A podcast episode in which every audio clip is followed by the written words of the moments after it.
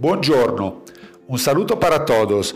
Mi nombre es Gianluca, un italiano que hace 12 años se radicó a Colombia, país en el cual aún me encuentro. Mi trabajo diario es impartir clase online del idioma italiano, o sea, lo que per definición es apodado la lengua de la poesía, del arte y de la literatura.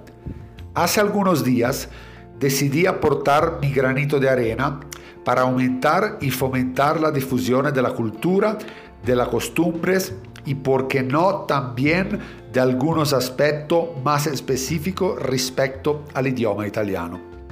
Espero que a través de mis canales Facebook Instagram puedan seguirme para conocer más y más aspectos nuevos de los italianos. Quédense conmigo. Ciao, arrivederci.